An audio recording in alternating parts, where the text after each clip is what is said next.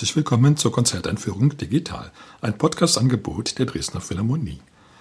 Mein Name ist Albert Breyer, ich bin Komponist und möchte Sie in das Konzert am 23. September einführen. Auf dem Programm steht die neunte Sinfonie von Gustav Mahler. Die Dresdner Philharmonie spielt unter der Leitung von Kent Nagano.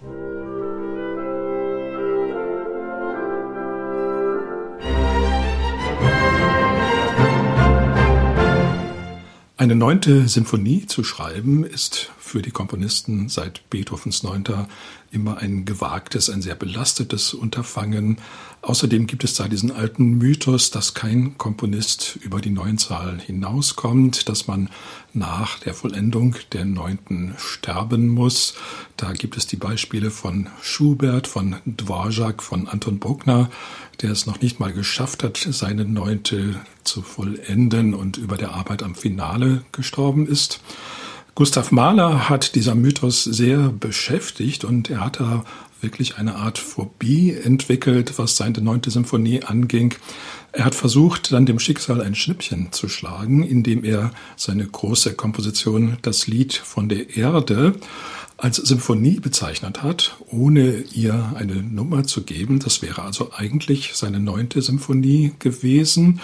Und er hat gehofft, das Schicksal wird es sozusagen nicht merken, dass er seine Neunte schon geschrieben hatte, als er an der Arbeit der eigentlichen Neunten saß, die wir dann hören werden, der Neunten Symphonie in D-Dur. Aber wie das so ist mit dem Schicksal, es ist eben doch immer naja, vielleicht nicht klüger, aber durchschlagender als der Mensch. Und so ist Mahler dann über der Arbeit an seiner zehnten Symphonie gestorben und die zehnte blieb unvollendet, sodass auch in diesem Falle die neunte seine letzte war. Mahler hat diese Sinfonie nicht mehr hören können. Er hat sie ganz schnell geschrieben, 1909 in Toblach, wie immer im Sommer. Mahler war ja wie Brahms ein ausgesprochener Sommerkomponist. Er hatte ja ein sehr anstrengendes Berufsleben als Dirigent, was noch dazu verbunden war in seinen letzten Jahren mit Reisen nach New York, nachdem er seine Stelle als Hofoperndirektor in Wien verloren hatte. Die letzten Jahre von Mahlers Leben waren auch sonst nicht leicht. Es gab Eheprobleme, Gesundheitsprobleme und so ist diese neunte Symphonie keine sehr optimistische Symphonie geworden. Sie hat auch in allen ihren Teilen einen Abschiedscharakter, so dass man sich fragt, ob Mahler dann sogar ganz bewusst hier dem Schicksal in die Hände gespielt hat, indem er eine Symphonie schrieb, die man in jeder Hinsicht als ein Abschiedswerk bezeichnen kann. Das zeigt sich schon musikalisch durch ein ganz kleines Motiv, die absteigende große Sekunde, mit der gleich im ersten Satz das Hauptthema beginnt.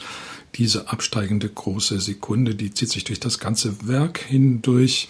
Dass sie absteigend ist, das macht ihren Charakter aus. Es gibt auch eine bestimmte Verbindung zu Beethovens Klaviersonate Les Adieux, also der Abschied, wo es auch ein absteigendes Sekundmotiv gibt.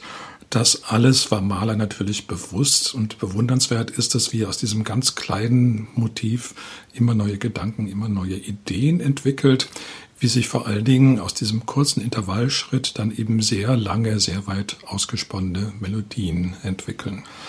Die Symphonie hat, was beim Maler eher selten ist, die üblichen klassischen vier Sätze.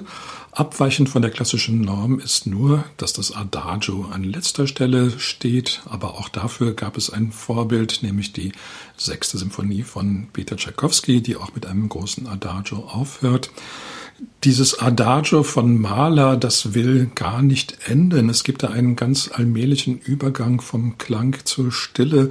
Es wird zwar alles immer leiser und immer ruhiger, dennoch hat man das Gefühl, man taucht hier sozusagen in die Ewigkeit ein. Es könnte immer weitergehen. Die Musik wäre immer noch da, auch wenn man sie nicht mehr hören würde.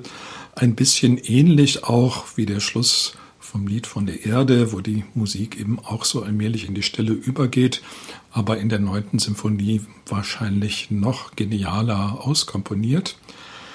Der erste Satz ist auch relativ ruhig für einen ersten klassischen Satz. Er wechselt allerdings ab und zu das Tempo. Das Grundtempo ist ein Andante, auch das eher selten in klassischen Symphonien. Und dieses Andante trägt sogar noch die Bezeichnung Komodo, also bequem oder gemütlich. Bequem und gemütlich ist es allerdings in diesem Satz nur sehr selten, vielleicht gerade noch mal in dem ersten Thema, was dann von den Geigen sehr schön gesungen wird, aber schon in dem Seitenthema in D-Moll, da ist es zu Ende mit der Gemütlichkeit. Das ist ein sehr dissonantes Thema, auch mit schrägen Intervallschritten. Diese beiden Themen, die werden nun auf verschiedenste Art verflochten und gegeneinander gesetzt. Es gibt sehr viele durchführungsartige Passagen, so dass man gar nicht genau weiß, welche Form nun dieser Satz eigentlich hat. Ist es nun wirklich ein klassischer Sonatensatz mit außergewöhnlich langer Durchführung oder ist es eher eine Art Variationssatz, in dem eben das erste Thema und das Seitenthema abwechselnd behandelt werden? Aber das alles muss einen auch gar nicht interessieren, nämlich dieser Satz wird getragen durch eine in diesem Falle wirklich fast unendliche Melodie. Es geht immer weiter. Es gibt zwar auch gewaltige Katastrophen, die Musik stürzt ab, aber dann rafft sie sich doch immer wieder auf. Da genügt ein kleiner Funken, um die Asche wieder zu beleben. Dieses Spiel, das kommt einige Male vor und wird eigentlich immer dramatischer. Zum Schluss wird die Musik aber dann doch wieder ganz ruhig und in, schwebt in ziemlich lichte Höhen mit einem grandiosen Flötensolo. Eigentlich ist dieser Satz dermaßen ausgestaltet und dermaßen vielfältig in seiner Art, dass man danach kaum noch etwas anderes braucht. Also er könnte eigentlich auch ganz gut alleine stehen. Mahler war das wohl auch bewusst, nämlich er reagiert darauf in der Weise, dass der zweite Satz wirklich eine Art Neuanfang ist. Er steht dann auch in C-Dur, also praktisch die Mutter aller Tonarten, die Urtonart. Aber die Musik, die ist zunächst mal ganz primitiv, so in der Art eines Ländlers, aber eines sehr rustikalen Ländlers. Mahler schreibt vor etwas täppisch und sehr derb. Und genauso klingt die Musik auch, als ob sie sozusagen jetzt in einen Naturzustand zurückversetzt worden ist, den sie im ersten Satz schon überwunden hatte. Es geht also nochmal wie neu los, aber der ganze Satz steht dann doch im Zeichen des Dreivierteltakts und das heißt in Wien natürlich im Zeichen des Walzers bzw. des Ländlers.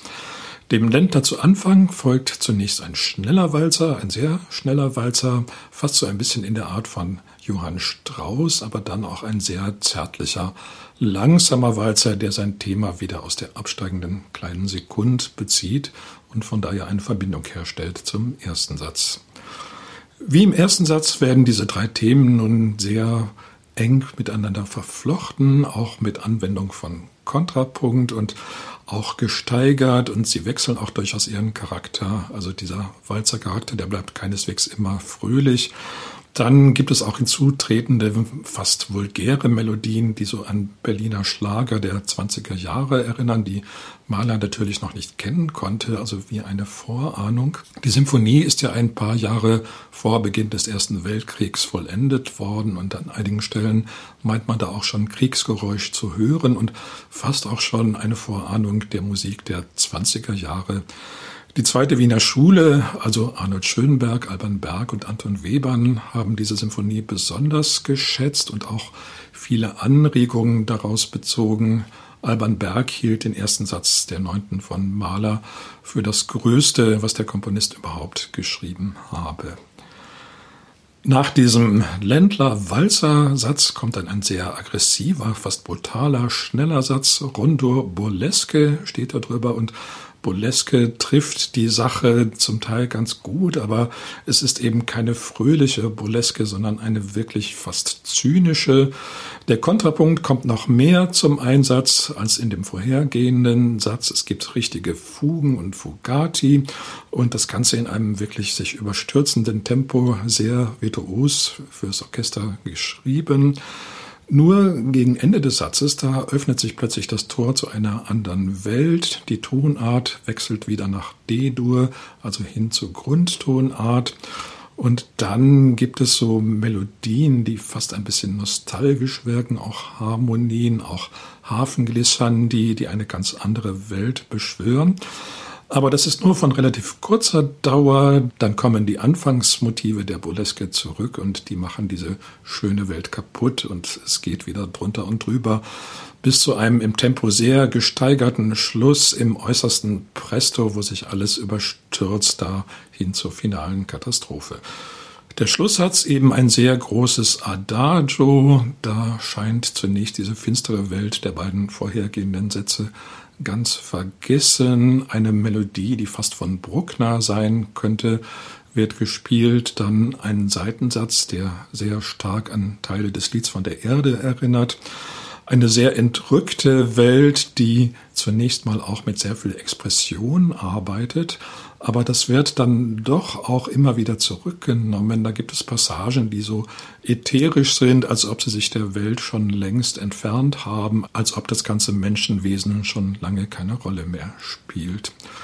So hört das dann auch auf, eben ganz verklärt, ganz ruhig. Vorbild waren hier auch sicher wieder bestimmte Schlüsse von Anton Bruckner, etwa des zweiten Satzes der sechsten Symphonie, wo auch schon dieser Übergang vom Klang zur Stille auskomponiert worden ist.